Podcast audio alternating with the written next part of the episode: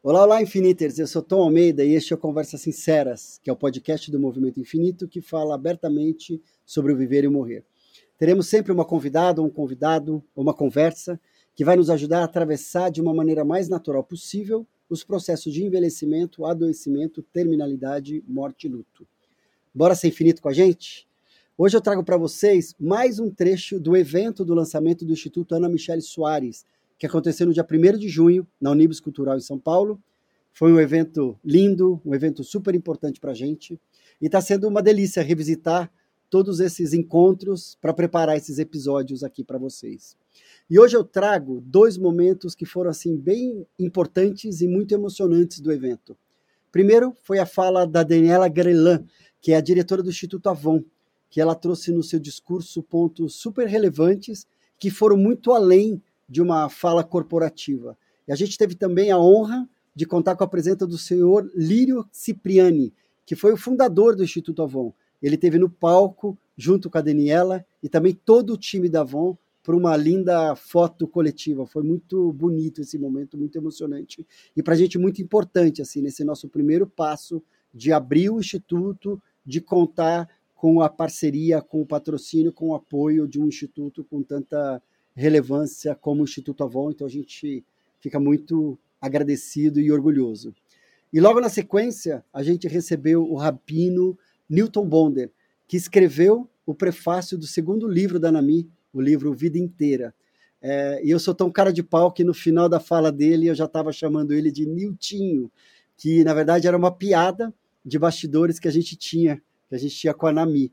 Então ele foi é, o Niltinho, foi extremamente gentil nas suas palavras e ele teve com a gente em todo o evento. Foi muito lindo. Então, mas chega de delongas. Para quem já esteve lá naquele dia ou quem já assistiu, bora relembrar. E para quem não foi, aproveite.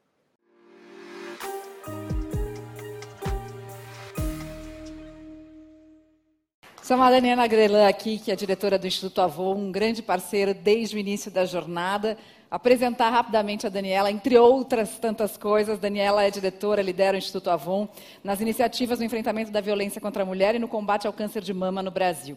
Ela promove a conscientização e engajamento de diferentes grupos de interesse da sociedade para transformar atitudes e comportamentos, levando esses temas tabu à pauta do debate público. Uma honra ter você aqui, Daniela. Muito obrigada. Obrigada, Mariana. Eu, Obrigada. eu queria te convidar para fazer uma, primeiro uma foto, todos nós com vocês, acho que é super simbólico. Eu aceito a Estarmos foto, mas Vamos quero convidar, meio, se né? você me permite, os meus colegas do Instituto Sim. Avon que estão aqui. Eu acho que é importante. Venham cá. O, o nosso fundador, Lírio Vem Cipriani, vamos a Beatriz junto, Acioli, a é. Keila e a Aline. Vem aqui, Aham. vamos ficar aqui cá, juntos. Vamos fazer um...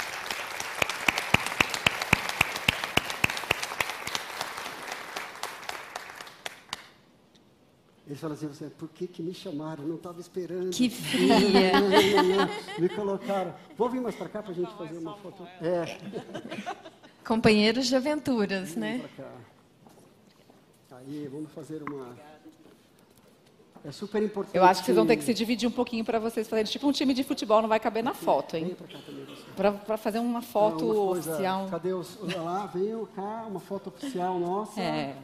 Aê. Aê. Saiu? Ótimo.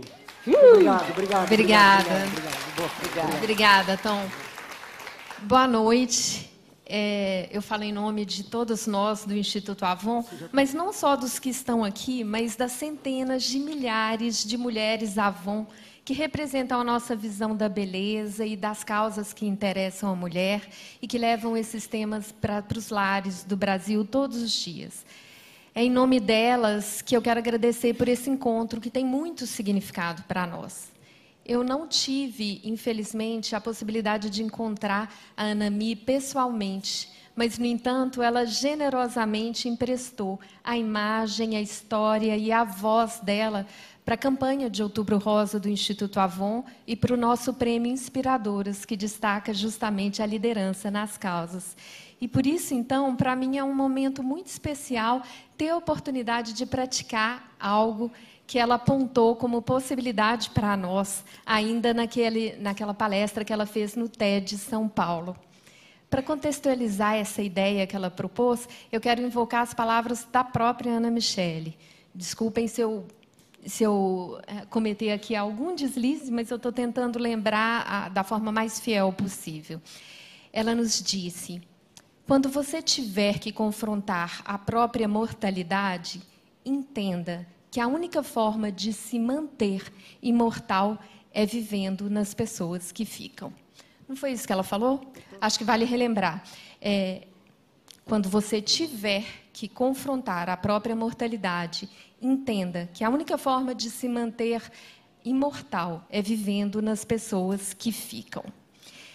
Ela, engraçado que ela usou a palavra quando você tiver que confrontar a própria mortalidade. E esse tiver é porque ela sabe que nós vivemos numa cultura que evita de toda forma possível a reflexão sobre a nossa própria mortalidade.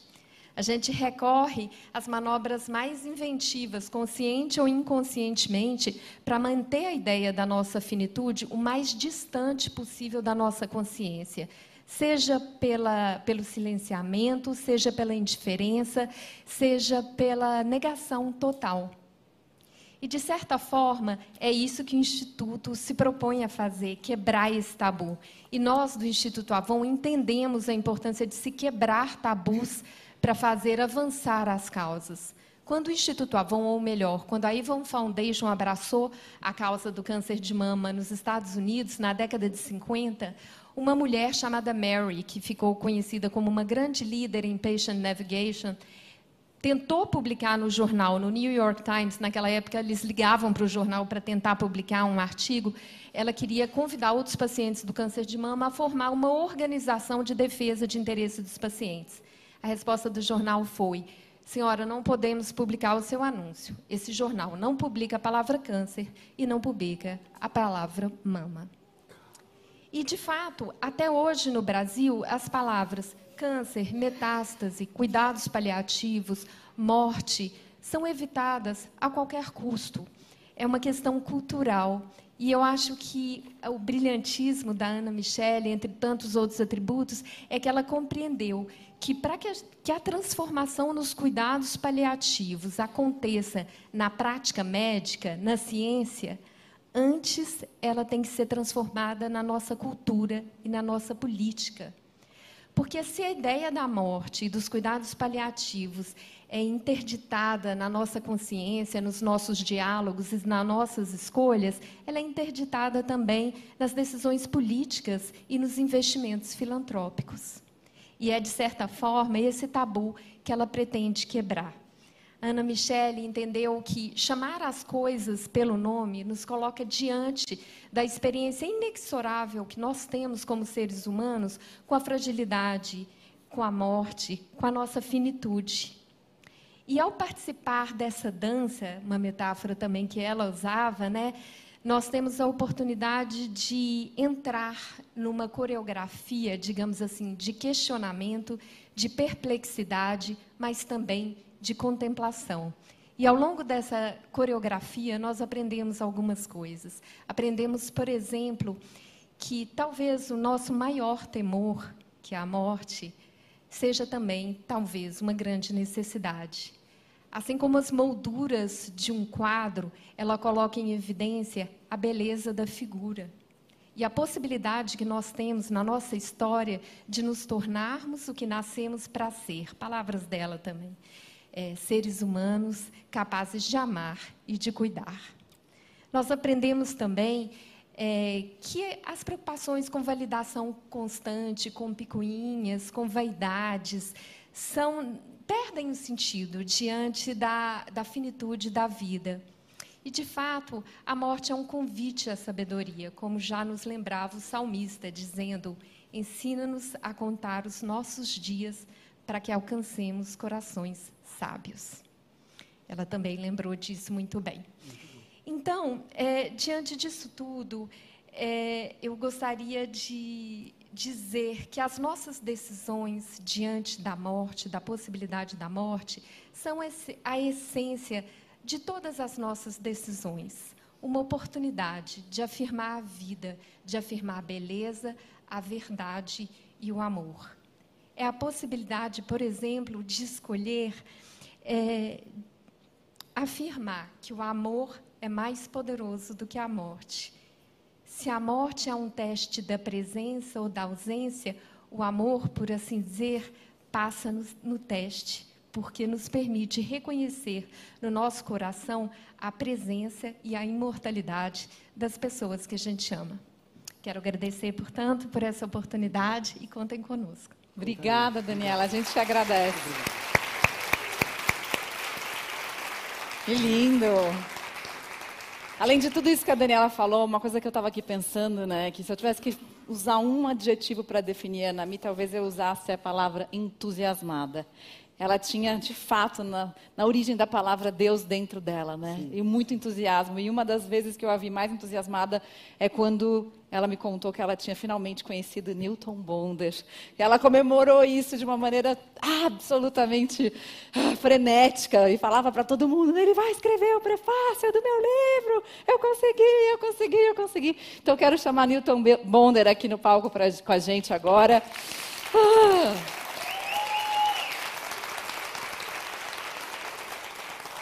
Newton é rabino da Congregação Judaica do Brasil, se destacou internacionalmente como um dos maiores intérpretes literários da antiga sabedoria judaica e também como um ativo defensor e promotor do ecumenismo religioso, atributos que fazem com que seus livros sensibilizem leitores das mais diferentes culturas e nacionalidades. Publicou mais de uma vintena de livros pela editora Rocco, fez o prefácio do segundo livro da Nami e ele vai aqui falar um pouco com a gente. Newton, que prazer.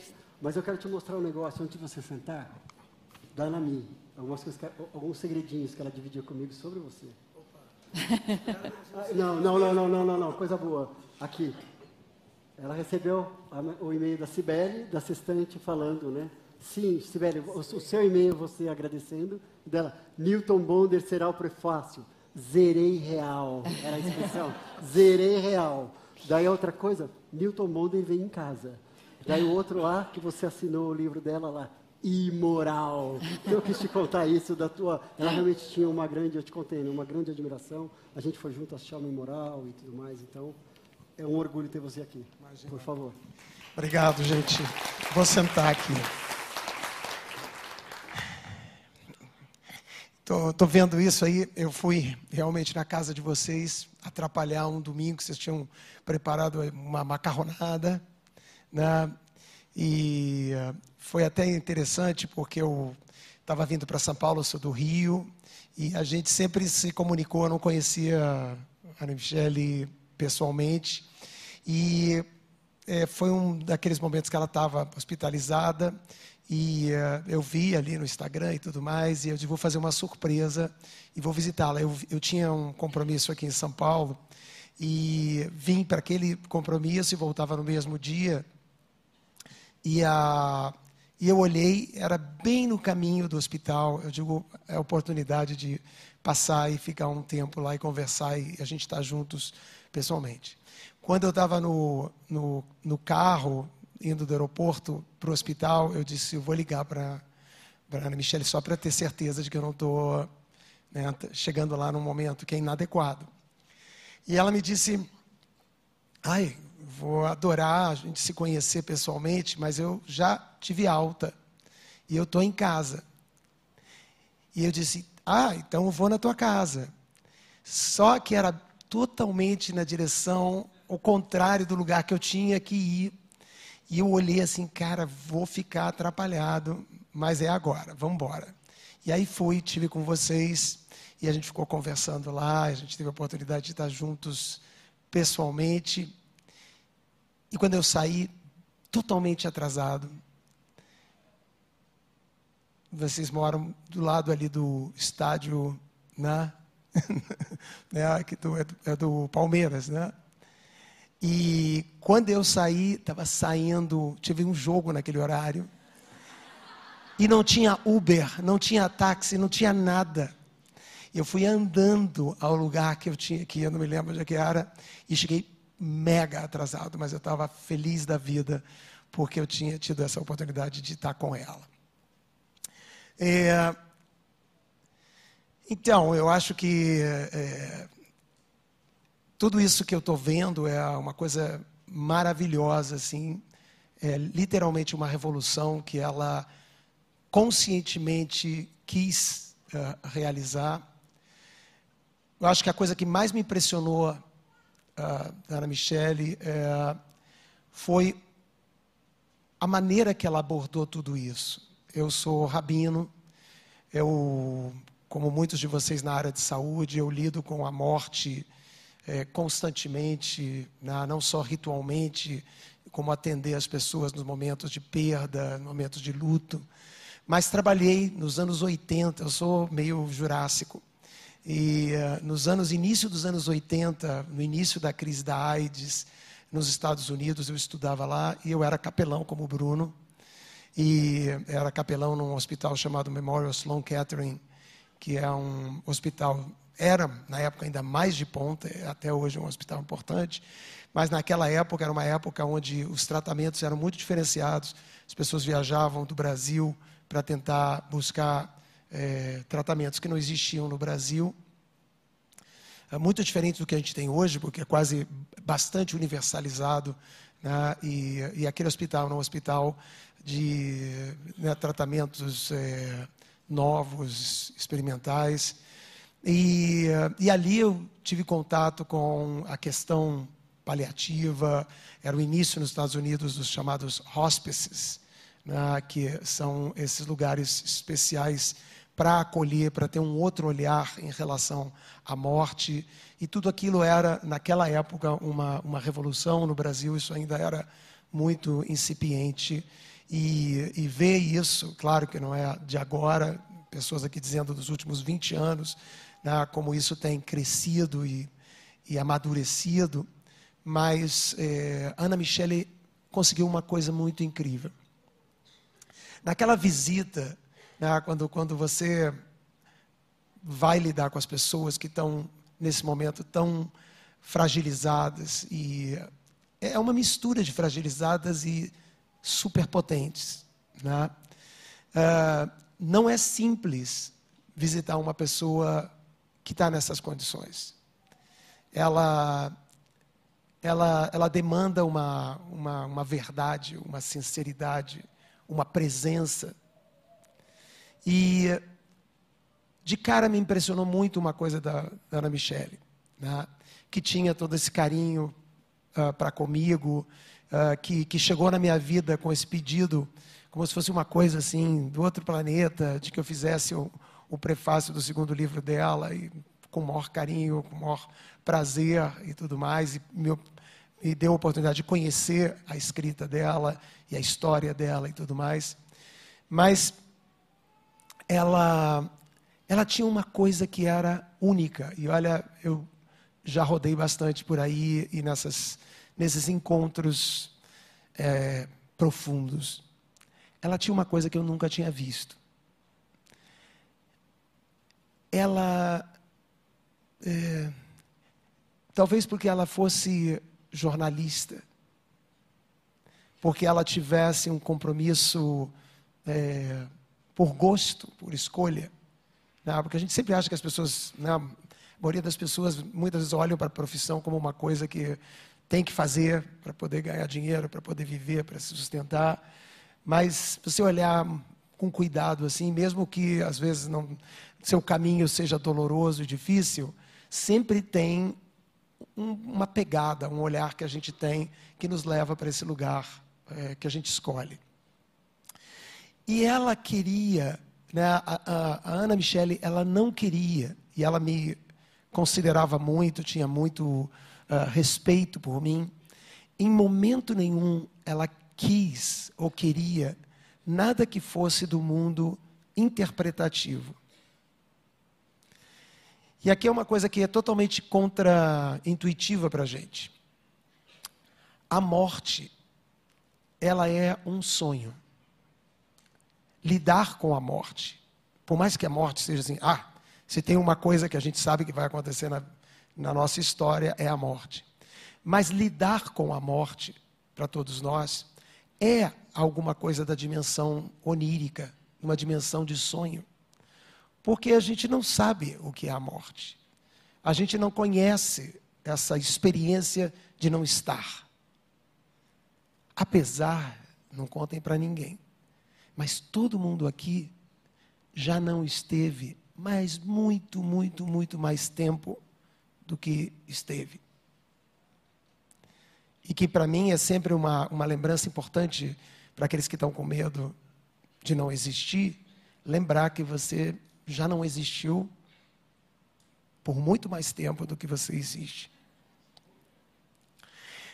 Mas é, por que, que a morte é um sonho? Porque, na verdade, a morte não existe. A tal finitude, e essa era. Perdemos aquela nossa conexão de entrada minha, que era falar uma frase muito linda da, da Ana Michele, que era que a morte, a finitude é crônica. É verdade que a finitude é crônica. Mas a finitude, ela não existe. A finitude é meramente um saber.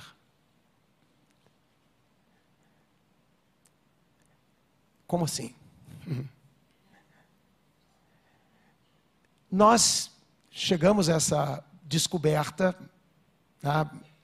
desde da mitologia bíblica, de ousarmos comer de, uma, de um fruto do saber, que é um fruto que nos deu consciência, não só de distinguir bem e mal, mas que nos permitiu antever, entender certos processos, e ali nasceu a tal morte. A morte é uma invenção muito mais jovem do que a vida. A vida vem primeiro e a morte é um saber que o ser humano adquiriu. E não existe a morte, só existe a vida. Só existe viver. E é o final desse processo de viver como um saber que nós construímos como uma morte.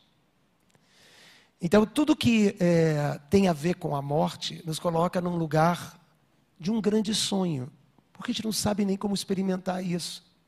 A gente sabe experimentar, e Ana Michele sempre chamou muita atenção disso, do real que é a dor, do real que é o desconforto, do real que é você saber estar junto de uma pessoa que está vulnerabilizada mas de uma maneira totalmente diferente. Porque quando a gente está com dor, a dor, ela comprime a gente.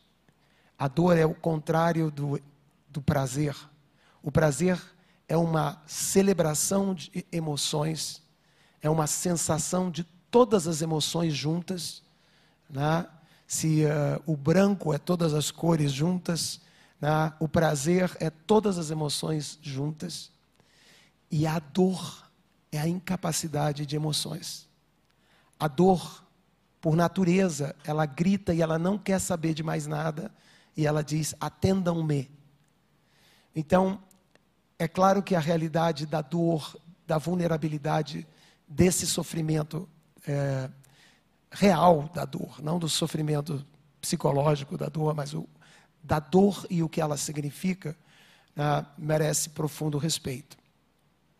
Mas é, a morte ela é um sonho, porque ela é, a gente não consegue se entender nela. A gente não consegue se ver nela. E nem é para se ver, porque é, momento que você não tiver, você não está, e você antevê esse momento de não estar. Tudo isso é um, é um grande sonho, que pode ser, obviamente, um grande pesadelo. Mas o que, que a Ana Michele fazia? Ela descobriu, ela descobriu ali nas profundezas da alma dela, que era muito profunda, em luminar, ela descobriu como você lida com um sonho. Todo mundo acha que o sonho, para que ele não seja é, é, relegado, que ele não seja né, é, desdenhado, que você tem que é, acolher esse sonho. E todo mundo faz isso interpretando os sonhos. Mas interpretar um sonho é matar o sonho. Já tentou acordar de manhã e você começar a interpretar o seu sonho que você teve, que te tocou tão profundamente, que, que foi lá no âmago da sua alma, e você está ali querendo dividir aquilo, e você começa a tentar interpretar. Se você começar a interpretar, você vai totalmente é, sufocar aquela experiência de sonho. O que, que a gente faz com um sonho? A gente descreve. Você só pode. Depois você pode, se você quiser, interpretar o sonho, mas a primeira coisa que você tem que fazer para você, para aquele sonho não ficar é, abandonado, largado, porque isso vai ser uma coisa que vai te. É, vai é, recorrentemente reaparecer para você se você tentar fugir do sonho. Mas os sonhos você deve primeiro descrevê-lo. Se você acordar de manhã e você tiver um sonho, faz isso. Só descreve o sonho.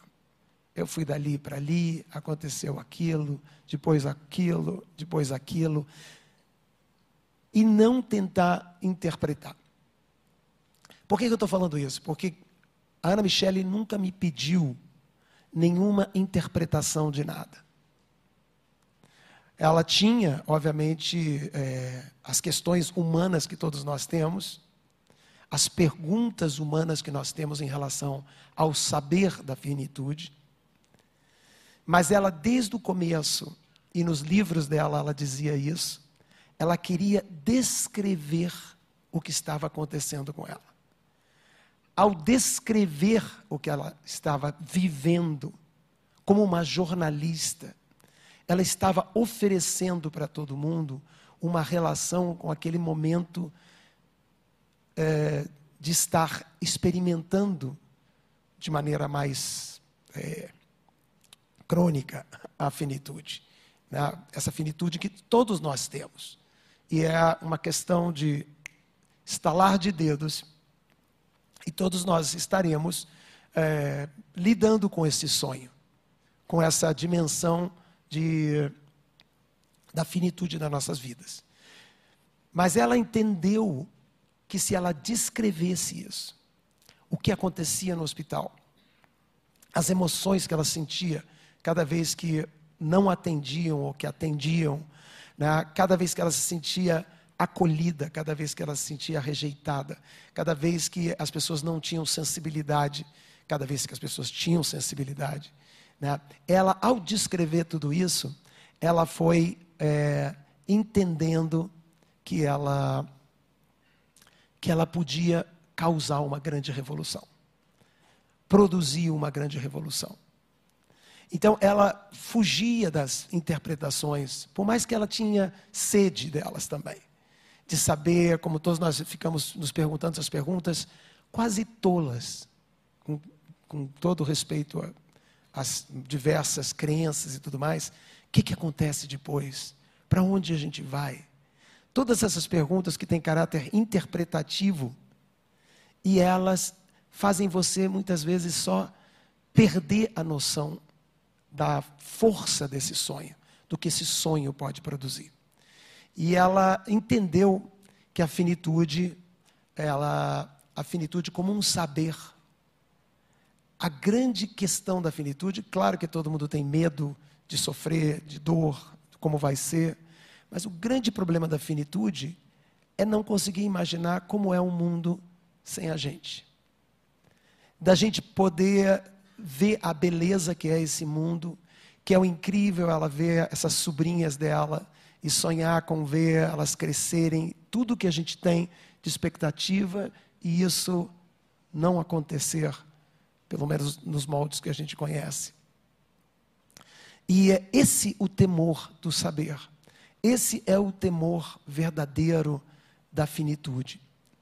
E ela, ao descrever o seu sonho de finitude, ela foi ganhando a potência de entender sobre algumas das coisas que já foram faladas aqui, de como ela podia, e isso é também bíblico, subir no topo da montanha, e mesmo que ela não entrasse numa terra prometida, numa terra sonhada, imaginada, desejada, que ela pudesse entender como um consolo de que ninguém entra nessa terra, de que a gente participa, de que a gente se dá plenamente e que um legado fica.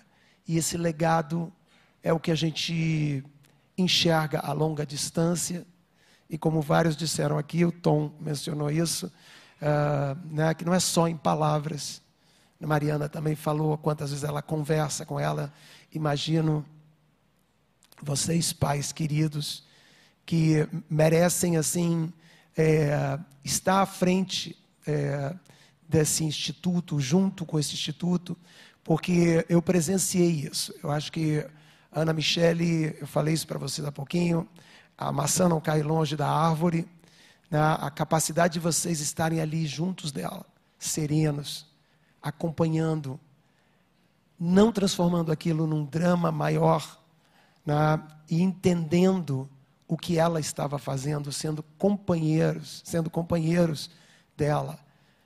Eu tenho certeza é, é algo que ela apreciou e que fez de vocês muito grandes, como pai, como mãe, uh, no sentido maior, que é não só aquele sonho que a gente tem de ver os nossos filhos crescerem netos e todo esse sonho, né, que é um sonho, um desejo, uma expectativa, mas de vocês entenderem que quando a gente coloca alguém nesse mundo e a gente se torna vinculado a essa pessoa, a gente acompanha a vida delas, a gente acompanha totalmente ali junto dela.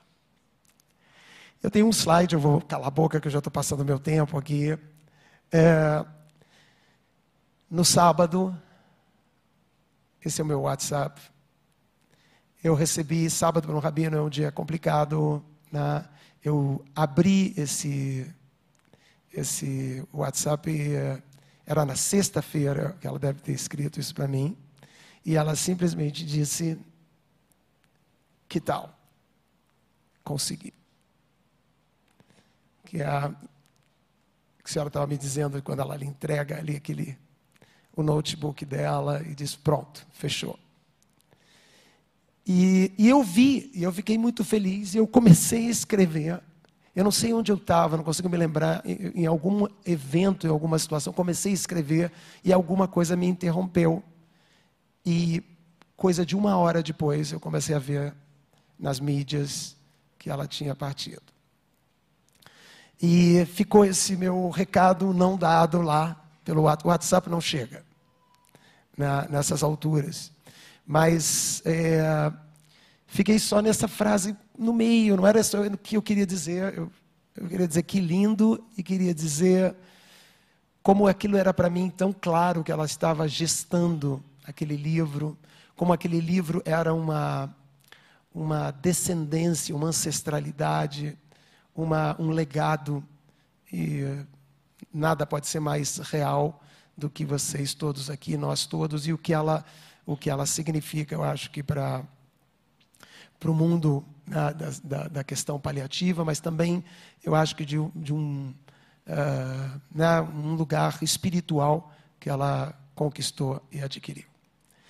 Como eu não consegui dar a minha mensagem, né? E, de novo, esses, essas mídias sociais, elas vão longe, fazem milagres, mas não tanto.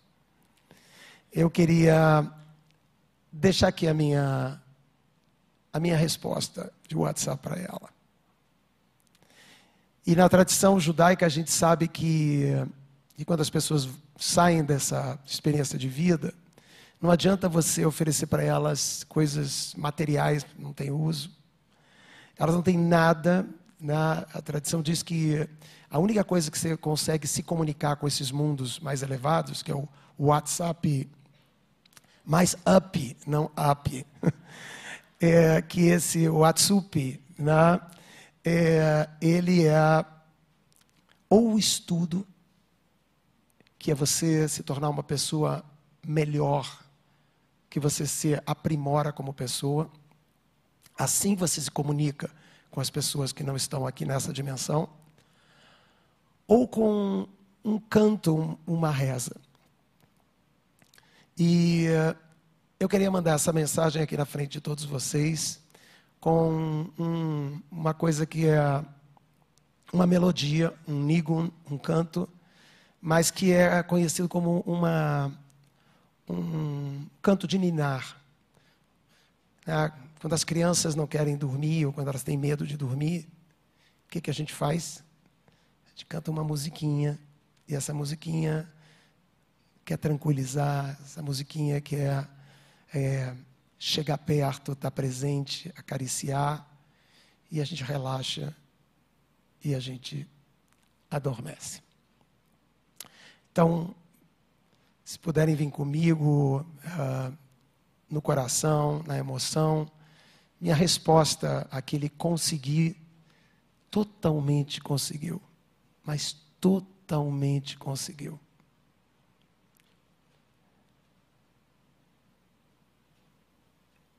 E se alguma dimensão dela ficou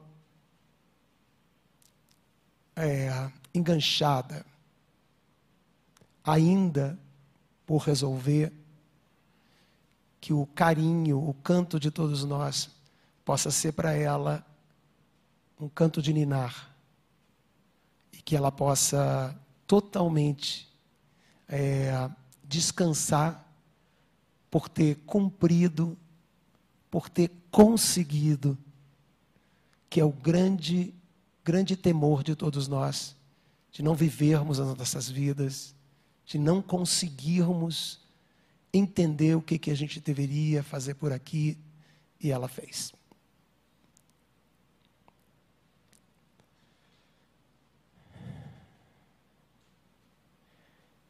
La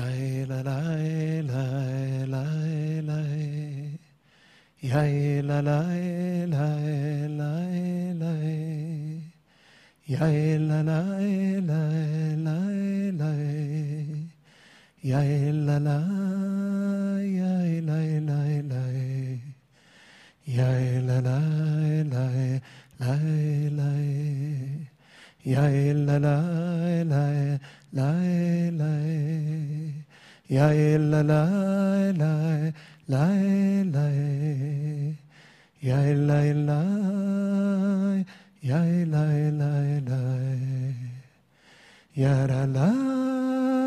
la la la ya la la ya la la la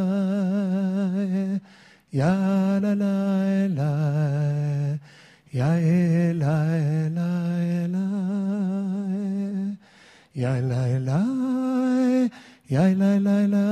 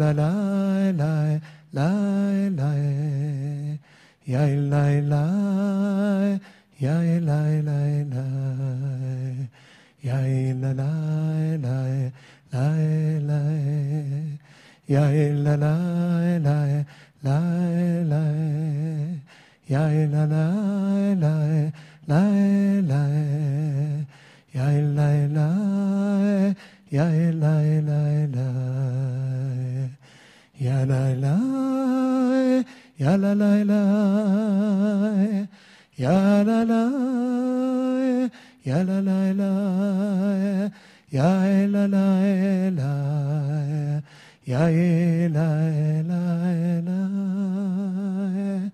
ya la la ya la la la Ya la la, ya la la la, ya la la la,